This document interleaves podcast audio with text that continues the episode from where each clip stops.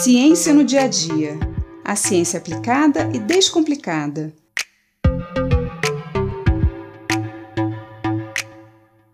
Você sabia que a febre é uma defesa do nosso corpo e que por isso precisamos ficar bem atentos quando ela aparece?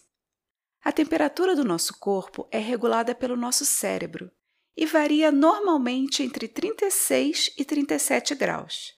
Geralmente, ela é mais baixa pela manhã e mais alta no fim da tarde.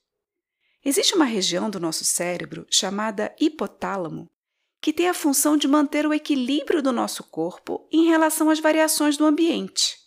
É o hipotálamo que regula nossa temperatura, o nosso apetite e a quantidade de água que devemos beber, por exemplo. Se a temperatura ambiente está baixa, o hipotálamo envia o comando para começarmos a queimar gordura e para nossos músculos contraírem e relaxarem rapidamente para gerar calor. São o que chamamos de calafrios.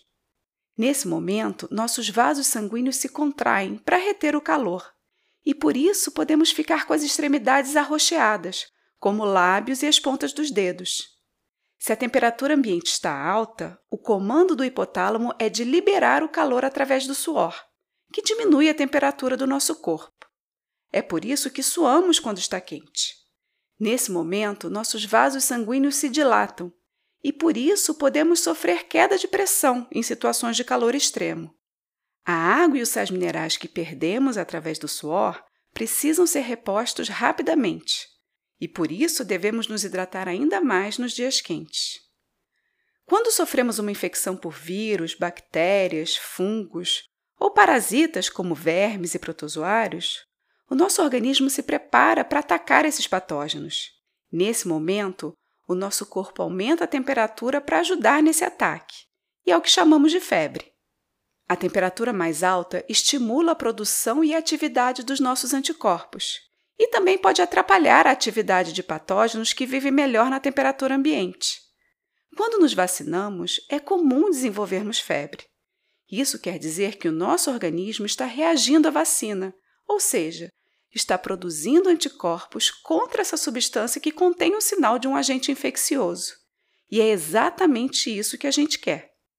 Mas a febre muito alta pode ser perigosa e até afetar o nosso sistema imunológico, além de causar danos graves como a desidratação e convulsões. Geralmente, até 38 graus não é recomendado interferir na febre, pois isso atrapalharia o trabalho do nosso organismo em combater a infecção. A partir de 39 graus já é considerada febre alta. Nesse caso, devemos ficar atentos e, eventualmente, usar um antitérmico para ajudar a baixar a temperatura. É claro que todos os medicamentos para baixar a febre devem ser utilizados com orientação médica, pois cada caso é um caso. Mas como podemos medir a nossa temperatura? Quando estamos com febre, é comum sentirmos calafrios, pois o nosso corpo está trabalhando para aumentar a temperatura. Mas para saber exatamente qual é a temperatura do nosso corpo, usamos termômetros. Antigamente, usávamos termômetros de mercúrio. O mercúrio é um metal líquido na temperatura ambiente e é bastante sensível a pequenas alterações de temperatura. Quando a temperatura aumenta, ele se expande. E assim é possível medir esse aumento a partir do quanto esse metal se expande naquele tubinho interno do termômetro mas o mercúrio é um metal muito tóxico e por isso não tem sido mais usado nos termômetros caseiros. A quebra do termômetro, que era de vidro, deixava exposto o mercúrio, oferecendo um grande risco de contaminação. Hoje em dia, usamos em casa os termômetros digitais, que têm um sensor de temperatura. Esse sensor é ligado a uma resistência elétrica que transfere esse sinal a um painel digital que registra a temperatura, como nos termômetros de rua. Ultimamente, nesses tempos de pandemia de Covid, os termômetros de infravermelho têm sido bastante usados para ferir a temperatura das pessoas, pois eles têm a vantagem de não precisar tocar a pele, além de mostrar o resultado instantaneamente.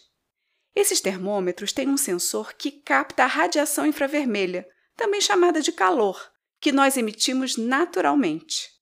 Esse calor é transformado em um sinal elétrico que é levado até um chip que registra a temperatura no visor.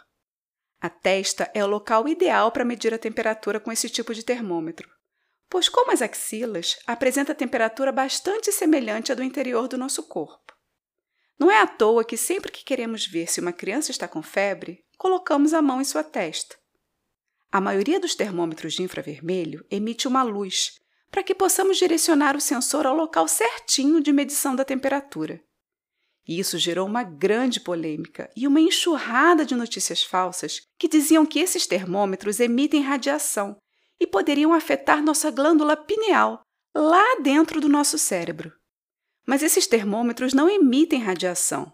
Ao contrário, eles captam a radiação emitida pelo nosso corpo e podem ser utilizados sem problemas. De qualquer forma, a febre é um sinal de que algo não está funcionando 100% no nosso corpo. E por isso, o ideal é sempre procurar orientação médica para saber o que fazer. Eu sou Mariana Guinter, bióloga e professora da Universidade de Pernambuco, e esse foi mais um Ciência no Dia a Dia.